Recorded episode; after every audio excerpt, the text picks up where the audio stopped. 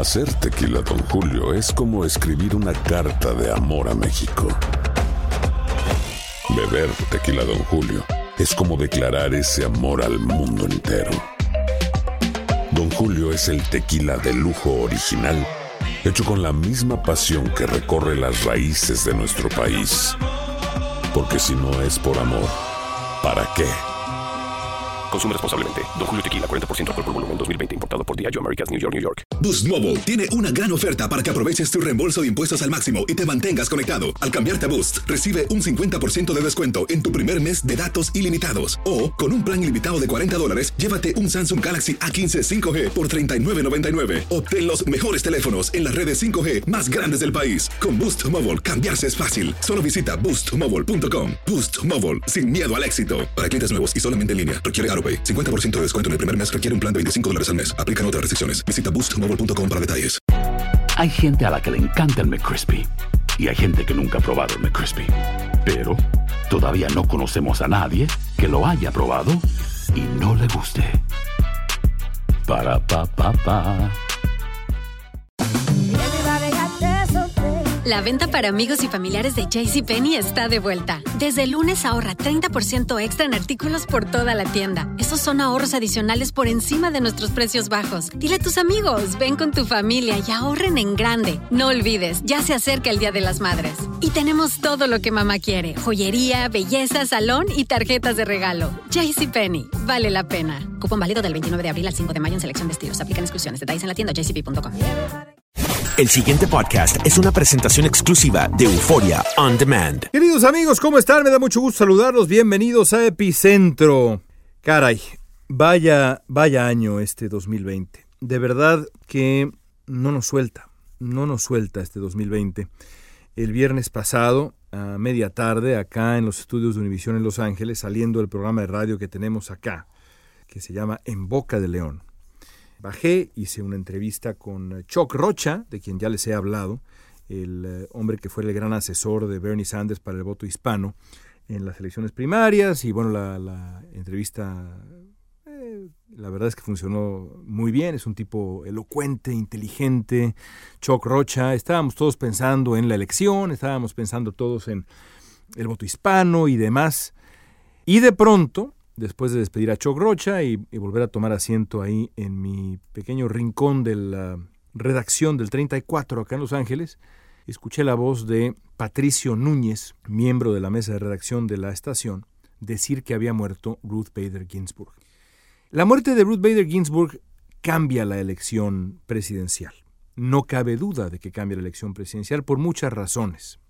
Pero bueno, vamos antes que nada a hacer un recuento de lo que fue la semana pasada, porque a un mes y medio de las elecciones presidenciales en Estados Unidos, en, lo que es ya la víspera de la recta final rumbo al primer martes de noviembre, es importante subrayar que Donald Trump todavía está en desventaja.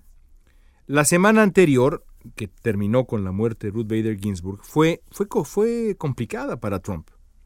Comenzó Trump teniendo que defenderse todavía de los remanentes del escándalo de sus declaraciones a Bob Woodward, que revelaron, ya lo platicamos, a qué grado minimizó la pandemia Trump con fines políticos. Luego, quizá con la intención de resarcir estos daños al prestigio del presidente o nada más cambiar de tema, a alguien allá en la Casa Blanca se le ocurrió que sería una buena idea llevar a Trump a Pensilvania, al estado de Pensilvania, para que participara en un foro con votantes indecisos moderado por el periodista de la ABC, George Stephanopoulos. El resultado para Trump no pudo ser peor. Bueno, para empezar, Trump no reconoció que había desdeñado la pandemia en público, ni siquiera porque está grabado el hombre, minimizando la pandemia, desdeñando la pandemia, ni siquiera así lo reconoció. Tampoco reconoció ningún otro error, porque Trump no reconoce nunca un error.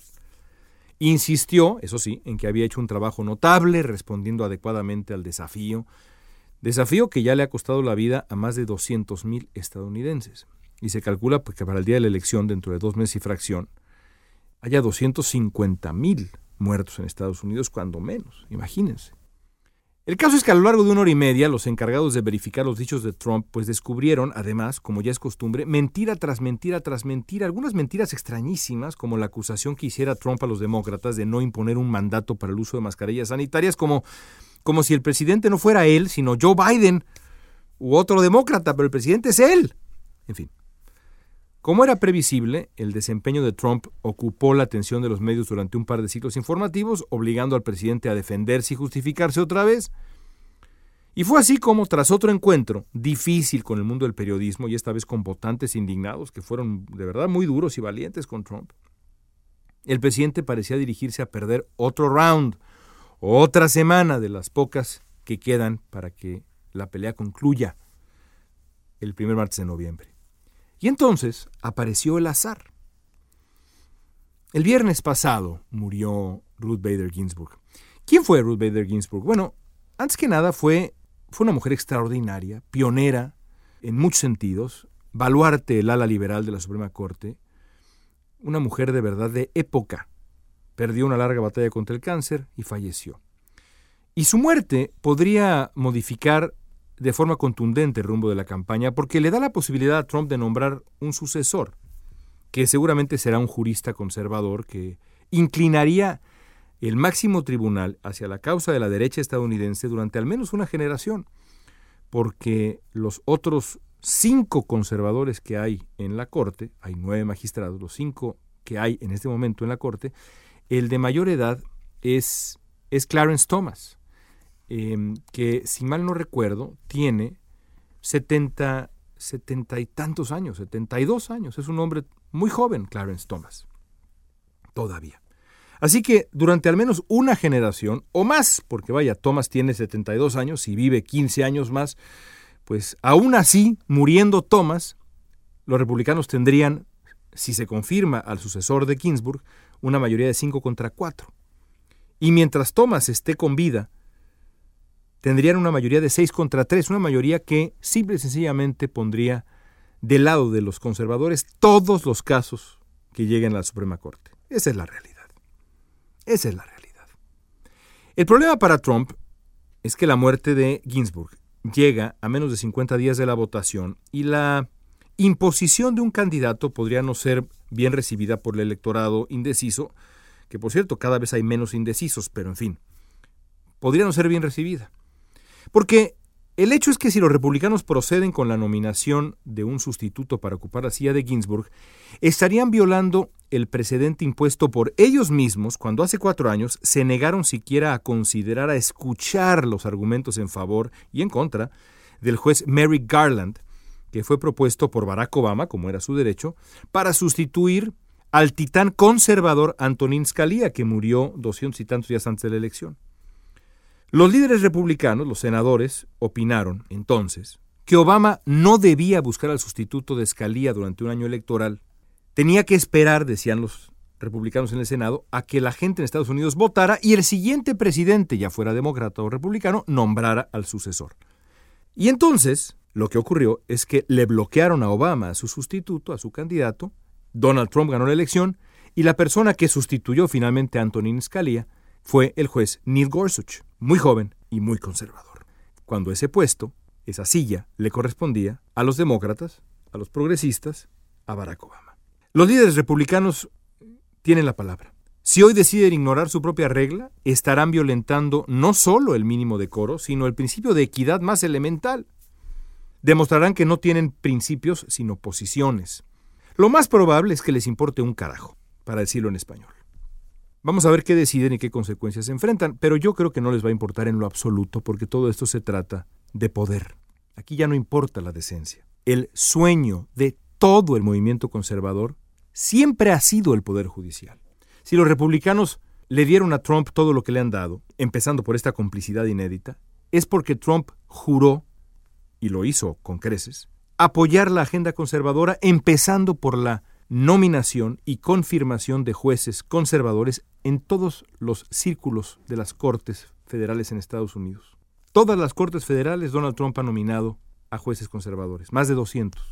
Y ahora tiene la oportunidad de nominar al tercer magistrado, increíblemente. Este era el sueño del movimiento conservador, nada más importa. Yo me atrevo a decir que están dispuestos a perder el Senado, la presidencia, a su madre, con tal de quedarse con el control del Poder Judicial por una generación. Las siguientes semanas van a ser definitivas. A partir de la próxima comienzan los debates presidenciales. El próximo epicentro lo escucharán ustedes el martes de debate presidencial. Van a acaparar los reflectores y ahora más. Trump necesita hacerse de la narrativa y pronto, no es fácil, sobre todo si insiste en mentir y exhibir su pequeñez, pero no todo lo que viene va a ser negativo para Trump, porque el proceso para encontrar al reemplazo de Ginsburg, que seguramente va a ser una figura ultra conservadora y joven como la juez Amy Coney Barrett, que aparentemente es la favorita, le permitirá a Trump cambiar de tema, para empezar, sacando a la pandemia del centro del escenario del debate.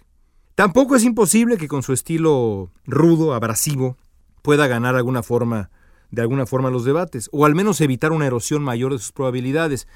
Y Trump también, ya lo hemos dicho aquí, seguramente se sacará de la manga una noticia que va a cambiar el rumbo de la elección, o pretenderá Trump que así ocurra, de manera casi mágica. Lo más probable, por ejemplo, es que anuncie una vacuna en algún momento del último tramo de octubre. De ser así, no es imposible que parte del electorado le responda favorablemente y Trump de verdad cierre la brecha. Por ahora, sin embargo, el presidente de Estados Unidos, por ahora, todavía nada contracorriente en la elección. Y faltan ya nada más seis semanas. Pero eso sí, creo que después del viernes, por si faltaban motivos, ya es un hecho. Nos espera un cierre de campaña presidencial a la altura de este horrendo e impredecible 2020.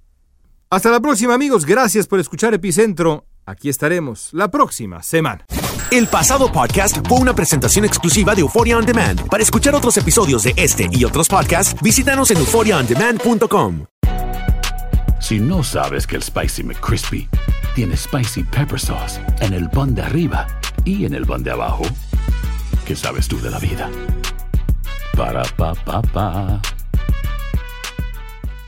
Sick of being upsold at gyms?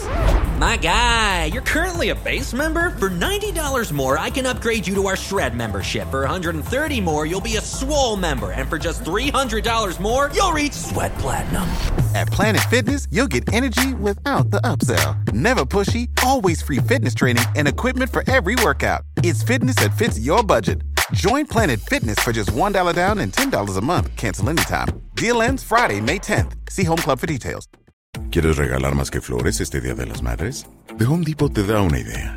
Pasa más tiempo con mamá plantando flores coloridas, con macetas y tierra de primera calidad para realzar su jardín. Así sentirá que es su día todos los días.